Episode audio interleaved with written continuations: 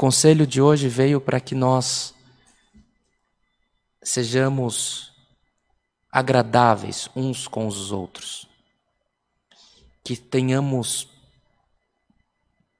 sejamos tardios no julgamento, que sejamos tolerantes em ouvir, mas a palavra não faz disso um abandono da tua necessidade que você tem hoje para com o Senhor.